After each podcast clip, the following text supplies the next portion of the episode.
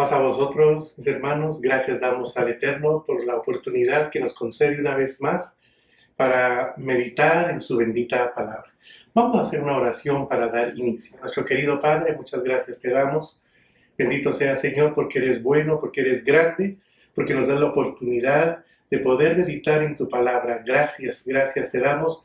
Te suplicamos que tú seas usando el instrumento esta tarde. Toca nuestra mente y corazón. Que cada uno de mis hermanos pueda recibir su bendición.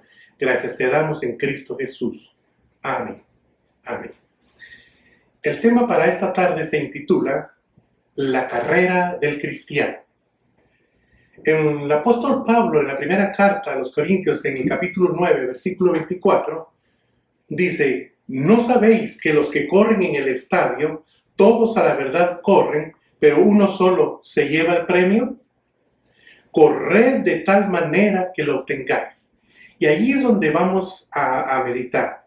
Dice el apóstol Pablo, corred de tal manera que lo obtengáis. Los corredores de larga distancia trabajan muy duro para aumentar su resistencia y su fuerza, para que el día cuando se lleve a cabo la carrera, ellos estén preparados. Exactamente de igual manera sucede en la vida del cristiano. Para correr la carrera que Dios nos ha puesto delante de nosotros, también debemos prepararnos para aumentar nuestra fuerza, nuestra resistencia, para poder despojarnos, hermanos, de todo peso que nos asedia y así poder correr con paciencia. Vamos a ver un poco el desarrollo de esta carrera. La carrera comienza con el nuevo nacimiento. Definitivamente hay que nacer de nuevo para emprender la carrera espiritual que nos ha sido propuesto. El Evangelio de Juan capítulo 3, versículo 3 dice, y Jesús respondió y le dijo, de cierto, de cierto te digo, que el que no naciere de nuevo no puede ver el reino de Dios hay que arrepentirse y nacer espiritualmente de nuevo. Eso significa ser engendrado desde lo alto para que haya una transformación y una renovación en la justicia verdadera y en la santidad, para que de esa manera podamos nosotros percibir el reino y sus realidades. En esta carrera exige toda nuestra fuerza, no a medias, no a pausas. Esta carrera, hermanos, exige toda nuestra fuerza. En primera carta al apóstol Pablo a los Corintios, en su capítulo 9 y versículo 26, mire lo que nos dice, 9:26. Así que yo de esta manera corro, no como a la aventura, de esta manera peleo, no como quien golpea el aire. Pablo afirma que está corriendo la carrera por ganar y peleando la batalla para dar el golpe. De ahí que cada uno de nosotros, hermanos, debemos esforzarnos por recibir el premio. Y eso por nuestra carrera. Y la carrera de cada uno de nosotros debe tener un propósito. ¿Por qué? Porque esta carrera está dirigida hacia una meta maravillosa. El Señor nos la ha propuesto con un fin, con una finalidad. Vamos a, la carta al apóstol en Hebreos, Hebreos capítulo 11 y versículo 10. Dice la letra, porque esperaba la ciudad que tiene fundamentos, cuyo arquitecto y constructor es Dios. Abraham, hermanos, confiaba que algún día vería la ciudad de Dios había planeado y que había construido. Vamos a ver un poco la descripción impactante de la nueva ciudad de Dios. Acompáñenme, Apocalipsis capítulo 21, Apocalipsis en su capítulo 21, versículo 18 al 21. Dice, vamos a ver los materiales. El material de su muro era de jaspe, pero la ciudad era de oro puro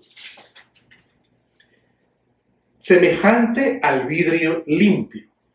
Y los cimientos del muro de la ciudad estaban adornados con toda piedra preciosa.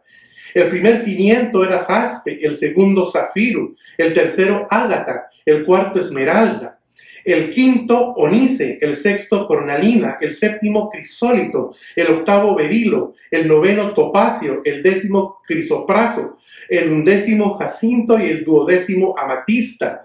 Las doce puertas eran doce perlas, cada una de las puertas era una perla, y la calle de la ciudad era de oro puro, transparente como vidrio. Podemos ver, hermanos, que los materiales que revelan esa ciudad donde eh, constructor y arquitecto es nuestro Dios, revelan que es un lugar, que será un lugar puro y de durabilidad eterna. Regresemos a Hebreos capítulo 11, versículo 14. Hebreos capítulo 11 y versículo 14. Porque los que esto dicen claramente dan a entender que buscan una patria. Podemos decirlo de otra manera. Queda claro entonces que quienes reconocen esto todavía buscan un país propio. Y el apóstol ahí mismo en Hebreos capítulo 13, verso 14 dice, porque no tenemos aquí una ciudad firme o permanente, sino que buscamos la porvenir, buscamos la ciudad por venir. Regresemos a Hebreos 11, 16. Dice ahora sí a la letra, pero anhelaban una mejor. Esto es celestial. Por lo cual Dios no se avergüenza de llamarse Dios de ellos, porque les ha preparado una ciudad. Lo que desean es tener una patria celestial. Por eso Dios les ha preparado una ciudad, la nueva Jerusalén, que descenderá. Y ahí mismo vamos a Apocalipsis nuevamente, hermanos, capítulo 21, que teníamos, versículo 22 y 23 y no vi en ella templo, porque el Señor Dios Todopoderoso es el templo de ella y el Cordero. La ciudad no tiene necesidad de sol ni de luna que brillen en ella, porque la gloria de Dios la ilumina y el Cordero es su lumbrera.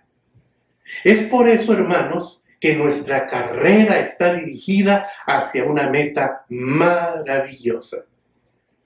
Por esta razón, el corredor no debe distraerse con nada. Vamos corriendo. El enemigo va a tratar de distraernos. El enemigo va a querer que perdamos el enfoque de nuestra carrera. Pero hermanos, teniendo una meta tan maravillosa, cada corredor, cada cristiano, atleta en el Señor, no debemos distraernos con nada. Vamos a ver un, ejemplo en Génesis capítulo 24 versículo 56. Génesis 24, 56. Vamos a ver a este mayordomo. Y él les dijo, no me detengáis, ya que Jehová ha prosperado mi camino. Despachadme para que me vaya a mi Señor. Estamos viendo que el mayordomo les rogó, no me detengan más Elías, el mayordomo fiel de Abraham, nos da ejemplo. No quiso distraerse, sino volver lo más pronto posible. Por esa razón, hermanos, Santiago ahora nos dice, mire, Santiago capítulo 4 y versículo 4. Santiago 4, 4, dice el apóstol de esta manera. Oh almas adúlteras, ¿no sabéis que la amistad del mundo es enemistad contra Dios? Cualquiera pues que quiera ser amigo del mundo se constituye en enemigo de Dios. La amistad del mundo es enemistad con Dios definitivamente, porque no tiene concordia la luz con las tinieblas. El mundo también nos ofrece una carrera, la cual es el monstruo del consumismo, materialismo y la secularidad.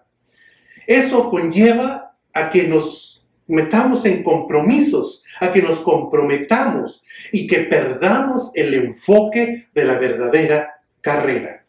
Por esa razón, el corredor cristiano no debe distraerse corriendo la carrera de la aprobación del mundo. No necesitamos ser aprobados por el mundo. ¿Qué mejor que tener la aprobación de nuestro Dios, el cual sí nos ha provisto de una carrera para que corramos todos como hijos de Él esa carrera. Esa sí es la que nos conviene correr. Por eso dice allá primera de Juan, capítulo 2, versículo 15, no dejemos que el mundo nos distraiga. El mundo va a hacer mil cosas para distraer nuestra atención, pero si nosotros estamos firmes, concentrados, nuestra fuerza, nuestra energía está puesta en la carrera, hermanos, no nos podrá distraer el mundo. Aunque estemos en el mundo, no seremos distraídos por el mundo. Y es que en esta carrera hay un incentivo muy grande para seguirla corriendo. Acompáñeme a Hebreos capítulo 11 y tenemos del versículo 1 al 40, tenemos una gran nube de testigos. Pero vamos a ver el verso 2 que dice, porque por ella alcanzaron buen testimonio los antiguos. La fe en Dios los hizo correr a estos hermanos, a estos personajes antiguos, de tal manera que ellos llegaron a alcanzar muy buen testimonio. Y el versículo 39 dice, y todos estos, todos los que menciona el capítulo 11, aunque alcanzaron buen testimonio mediante la fe, dice, no recibieron lo prometido. Todos ellos corrieron, no desmayaron, Siguieron corriendo porque tenían un incentivo, tenían su confianza puesta en Dios. No menguó, su confianza se mantuvo firme, toda su fuerza la concentraron en poner su confianza en Dios. Y por eso dice que alcanzaron buen testimonio. Hermanos, definitivamente hoy en la gracia también tenemos nuestro incentivo. Es nuestro Señor Jesucristo. En Mateo capítulo 20, mire lo que nos dice Mateo capítulo 20, versículo 18 y 19. Dicen palabras del Señor Jesucristo, He aquí subimos a Jerusalén y el Hijo del Hombre será entregado a los principales sacerdotes y a los escribas y le condenarán a muerte. Y le entregarán a los gentiles para que le escarnezcan, le azoten y le crucifiquen, mas al tercer día resucitará. Mire qué hermoso. Palabras del Señor Jesús, mas al tercer día resucitará. Dicho de eso, vayamos a Hechos capítulo 5 y versículo 31. A este Dios ha exaltado con su diestra por príncipe y salvador para dar a Israel arrepentimiento y perdón de pecados. Dios lo exaltó. ¿Y para qué lo exaltó? Para nombrarlo Salvador, para que viniera a dar arrepentimiento y perdón de pecados. En Hebreos 2.10 dice que Jesucristo es nuestro Salvador. Y en Hebreos 12.2 dice que nosotros debemos poner los ojos en Jesús. Nosotros debemos poner los ojos en nuestro Señor Jesús. Muy bien. Entonces, pongamos toda nuestra atención en Jesús, pues de Él viene nuestra confianza. Tenemos un fuerte incentivo, hermanos, el testimonio de los antiguos que, confiaron, perdón, que confiaron en Dios y nuestro Señor Jesucristo, lo cual motiva nuestra carrera espiritual. No necesitamos otro incentivo, no necesitamos otra clase de incentivo. Qué mejor que el testimonio de aquellos hombres del ayer que corrieron con paciencia, teniendo confianza en Dios. Y hoy nosotros tenemos, aparte de ellos, a nuestro Señor Jesucristo, el cual está a la diestra del Padre, intercediendo por cada uno de nosotros. Por esta razón, cada uno de nosotros debemos capacitarnos para la carrera. Necesitamos una capacitación espiritual para esta carrera y vamos a hacerlo dejando todo peso. Vamos a Hebreos capítulo 12, versículo 1. Por tanto, dice el apóstol, nosotros también, teniendo en derredor nuestro tan grande nube de testigos, ya vimos, ahora dice, despojémonos de todo peso. La capacitación empieza entonces, hermanos, cuando empezamos a despojarnos de todo peso. Un peso que agobia al ser humano por ejemplo, son las preocupaciones. Eso agobia a cualquier ser humano. Pero el apóstol Pedro, en su primera carta, mire lo que nos dice. Primera de Pedro, capítulo 5 y versículo 7. Primera de Pedro 5, 7 nos dice, echando toda vuestra ansiedad sobre Él, porque Él tiene cuidado de vosotros. Entonces, nosotros, cada uno de nosotros, debemos poner nuestras preocupaciones en las manos de Dios, porque de lo contrario, si nosotros cargamos nuestros temores, nuestras presiones y nuestros problemas diarios sobre nuestros hombros, entonces, hermanos, estamos dando testimonio de que no confiamos en que Dios cuidará de nosotros.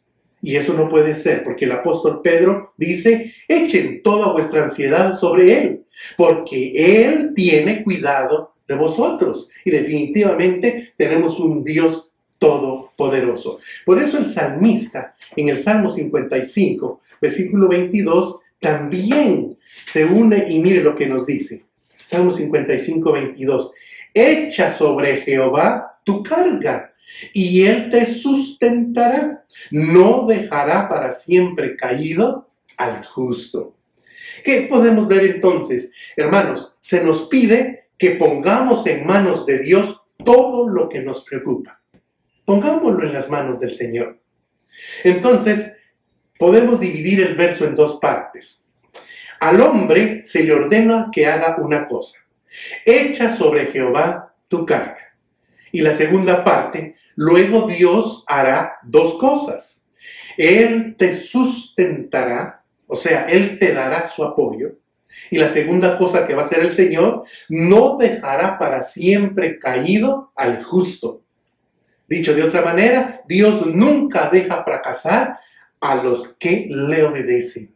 Esa es la promesa de nuestro Dios. Por eso él dijo también en Hebreos capítulo 13, versículo 5 en su segunda parte, porque él dijo, no te desampararé ni te dejaré. Entonces, nuestra capacitación, hermanos, debe continuar. Primero, dejando las preocupaciones a un lado. Ya sabemos cómo hacerlo, depositándolo todo en manos de nuestro Dios. Regresemos a Hebreos capítulo 12. Nuevamente, Hebreos capítulo 12. Muy bien. Y ahora continúa nuestra capacitación. Volvamos a leer el verso. Por tanto, nosotros también, teniendo en derredor nuestro tan gran nube de testigos, despojémonos de todo peso ya vimos. Ahora continuamos. ¿Y de qué nos vamos a despojar? Del pecado que nos asedia. Ahora continúa nuestra capacitación, continúa nuestra preparación espiritual y ahora el paso a, siguiente a dar es despojarnos del pecado que nos asedia, que está al acecho. El pecado es un estorbo, hermanos, en nuestra carrera espiritual. Porque si morimos en pecado, perdemos la salvación, hermanos. Es un estorbo terrible. Por eso debemos despojarnos del pecado. Vamos a ver un ejemplo. Vamos a ver un ejemplo de ese estorbo. Colosenses capítulo 3, versículo 8 al 9. Vamos a ver este ejemplo. El apóstol nos dice, pero ahora dejad también vosotros todas estas cosas. Ira enojo, malicia, blasfemia, palabras deshonestas de vuestra boca. No mintáis los unos a los otros, habiéndoos despojado del viejo hombre con sus hechos. Muy bien, entonces estamos viendo que son siete cosas de las cuales debemos despojarnos. En nuestra carrera espiritual, estas siete cosas, el enemigo se aprovecha de ellas para que nosotros perdamos el enfoque, para que nosotros perdamos nuestra mirada y la desviemos de nuestro Señor Jesús. Recordemos cuáles son esas siete cosas. Enojo, ira, malicia, blasfemia, comunicación obscena como las malas palabras, la mentira, el hombre viejo. Practicar, hermanos, tan solo uno de estos es pecado. Por eso bien dice la palabra, no se ponga el sol sobre vuestro enojo. Tenemos que reconvenir antes, hermanos. ¿Para qué? Porque si nosotros hacemos cada una de estas siete cosas una práctica diaria en nuestra vida. Nosotros no nos hemos despojado del pecado. El pecado ahí está asediándonos, asediándonos, asediándonos para que nosotros perdamos el enfoque y no puede ser. Recuerde, tenemos una meta maravillosa a la cual debemos llegar cada uno de nosotros. Por esa razón, la capacitación principia por despojarnos de todo peso de preocupación y de lo que nos está acechando el pecado. Eh, porque esto obstaculiza el correr. Esto debilita nuestra carrera, debilita nuestras fuerzas, debilita nuestra concentración. ¿Para qué? para que no perdamos la dirección de la carrera. No debemos mirar hacia atrás, hermanos, como lo hizo la mujer de Lot. No debemos hacerlo. Acompáñenme a Génesis capítulo 19, Génesis capítulo 19 y versículo 26. Entonces la mujer de Lot miró atrás a espaldas de Lot y se volvió estatua de sal. ¿Qué pasó con la mujer de Lot? Hubo desobediencia voluntaria a la palabra de Dios. Ella miró para ver la humeante ciudad de Sodoma, aferrada aún a la vida del pasado. Quizás tal vez volteó con nostalgia ¿Y qué dice el verso 17? Mire el verso 17. Y cuando los hubieron llevado fuera, dijeron, escapa por tu vida, no mires tras ti, ni pares en toda esta llanura, escapa al monte, no sea que perezcas. ¿Cuál fue la orden? La orden fue, no mires tras ti, no mires atrás de ti, no sea que perezcas. Y la mujer de Lot quiso morir voluntariamente. Hizo caso omiso a la orden de los ángeles. Pudo más la nostalgia que le atraía todavía aún ese pasado. Aunque la ciudad ya estaba humeante, ya estaba incendiada, pudo más la nostalgia.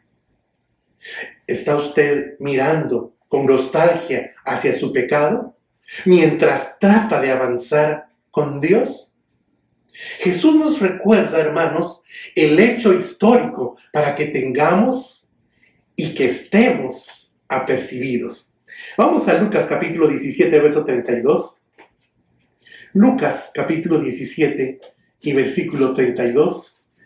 Mire lo que nos dice la palabra del Señor. Lucas 17, 32.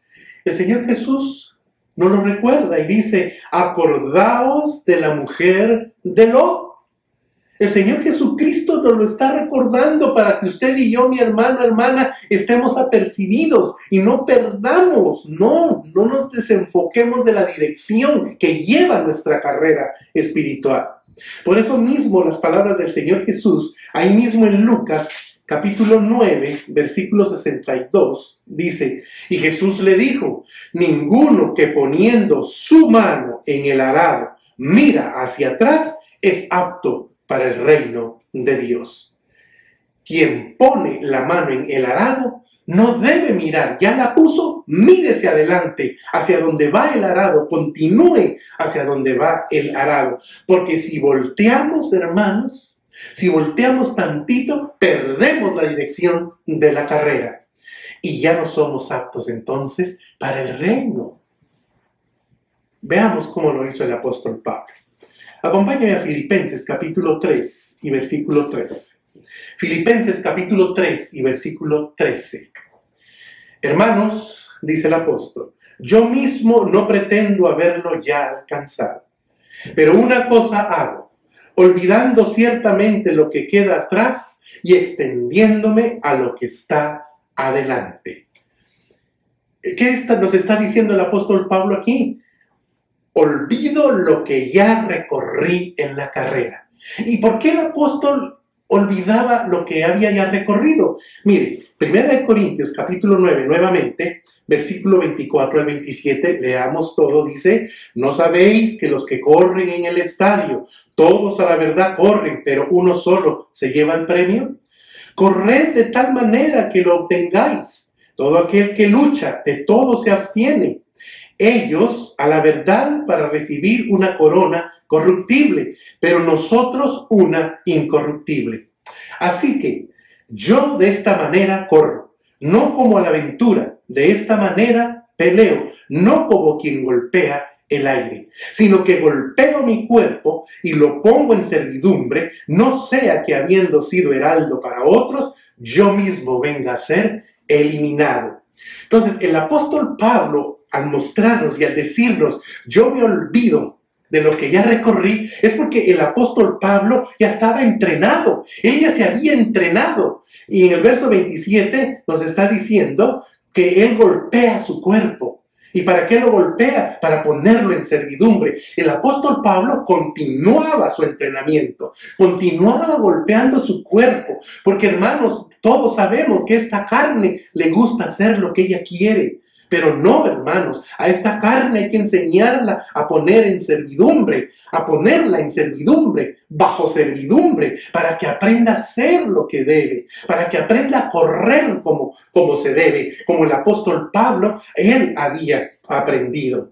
Entonces, la mentalidad de Pablo, hermanos, dice, no puedo perder el tiempo en el pasado, no, ya no, ya no puedo estar perdiendo mi tiempo, estar regresando, no. No quiero hacerlo, al contrario, el versículo dice, me extiendo hacia lo que está delante de mí en la carrera. Y, mire, Filipenses verso 3, capítulo 3, verso 14, dice, así que, dice verso 14, perdón, prosigo a la meta, al premio del supremo llamamiento de Dios en Cristo Jesús. ¿Qué hacía el apóstol Pablo? Extenderse. Y extenderse significaba proseguir, seguir hacia la, hacia la meta. Dicho de otra manera, lo que el apóstol Pablo nos está diciendo, hermanos, es, utilizo cada gramo de mi fuerza para ganar. Mi futuro depende de ello. Estoy compitiendo por mi vida. Me concentro en lo que me falta por recorrer. Es por eso, hermanos, que la meta debe mantenerse delante de los ojos para no ser descalificado del premio. El apóstol Pablo fue un gran siervo, un gran siervo de Dios, muy usado por el Señor. Sin embargo, él con los pies sobre la tierra, como ser humano, sabía que debía continuar su entrenamiento, su capacitación, para no ser descalificado. Él mismo nos dice, yo de alguna manera he sido ejemplo para otros, no sea que me desenfoque un poco y venga a ser descalificado. A Pablo le preocupaba eso. A usted y a mí nos debe preocupar también eso. ¿Y cuál es la meta de la carrera? ¿Cuál es la meta de la carrera? La gloria futura. Acompáñeme acá, Tito, Tito capítulo 2, versículo 13. Tito 2.13 dice, aguardando la esperanza bienaventurada y la manifestación gloriosa de nuestro gran Dios y Salvador Jesucristo. Aguardando, esperando, anhelando la manifestación gloriosa de nuestro gran Dios. Y en Filipenses 3:20 el apóstol dice, esperamos al Salvador, al Señor Jesucristo. Hermanos, estar ante la presencia personal de Cristo será algo indescriptible. Qué hermoso poder pensar, imaginarnos, hermanos, haber corrido, haber recorrido toda esa carrera y estar ante la presencia personalmente con Cristo Jesús. ¿Para qué? Para recibir la corona de la vida. 1 Corintios 9, el apóstol nuevamente, primera carta del apóstol Pablo a los Corintios, su capítulo 9, versículo 25, en su segunda parte, para recibir una corona corruptible, pero nosotros, dice el apóstol, una incorruptible. Y veamos cómo es que Pedro nos dice que es incorruptible. Primera de Pedro, capítulo 5, versículo 4. Primera de Pedro 5, versículo 4. Y cuando aparezca el príncipe de los pastores, vosotros recibiréis la corona incorruptible de gloria. Pablo lo sabía. Por eso Pablo nos decía, nosotros para recibir una corona incorruptible. Y Pedro nos termina de aclarar que esa corona incorruptible es una corona de gloria. La corona entonces, la gloria eterna, que recibiremos todos los que nos mantuvimos fieles en la carrera. Hermanos, vale la pena correr, vale la pena mantenernos. Hermanos, hacerle caso a la carne por 5 o 10 minutos y perder semejante premio no vale la pena, hermanos. Voy concluyendo con mi mensaje entonces. ¿Qué motivación para servir desinteresadamente? ¿Qué motivación para permanecer fieles en medio del sufrimiento y de la tentación? Pero como nos aconseja el apóstol Pablo, llevemos cada uno nuestra carrera capacitándonos, no perdiendo la dirección y prosiguiendo hacia la meta con paciencia. Si nosotros mantenemos ese pensamiento y mantenemos ese propósito, definitivamente, hermanos, cuando bajemos al sepulcro y cuando volvamos a abrir nuestros ojos, veremos a nuestro Señor Jesús. Vamos a orar para finalizar el mensaje de esta tarde. Nuestro querido Padre, muchas gracias te damos. Bendito y alabado sea, Señor. Permite que cada uno de nosotros tengamos ese amor, ese propósito, ese deseo de mantenernos en esa hermosa carrera que nos ha sido propuesta. Que seamos esos corredores que nos abstenemos de todo lo que nos impida, como las preocupaciones, como el pecado que nos asedia. Bendito Dios, lo cual el enemigo utiliza para distraernos y para hacernos perder ese premio tan hermoso. No, Señor, ayúdanos a cada uno. Ayúdanos, pon en nosotros el querer como el hacer, para que continuemos fieles en ese propósito, así como todos testigos del ayer y tanto el apóstol Pablo nos dan un hermoso ejemplo de cómo ellos se mantuvieron fieles y firmes. Ayúdanos, buen Dios, que como iglesia lo podamos hacer. Ayúdanos que tu Santo Espíritu toque siempre nuestra mente y corazón, que redarguya nuestra conciencia, Señor, a través de tu palabra, para que ella nos siga mostrando los lineamientos de esa hermosa carrera hasta llegar al final. Gracias te damos, buen Dios. Alabamos y glorificamos tu nombre porque eres bueno. En Cristo Jesús. Amén. Amén. Pasa a vosotros, hermanos.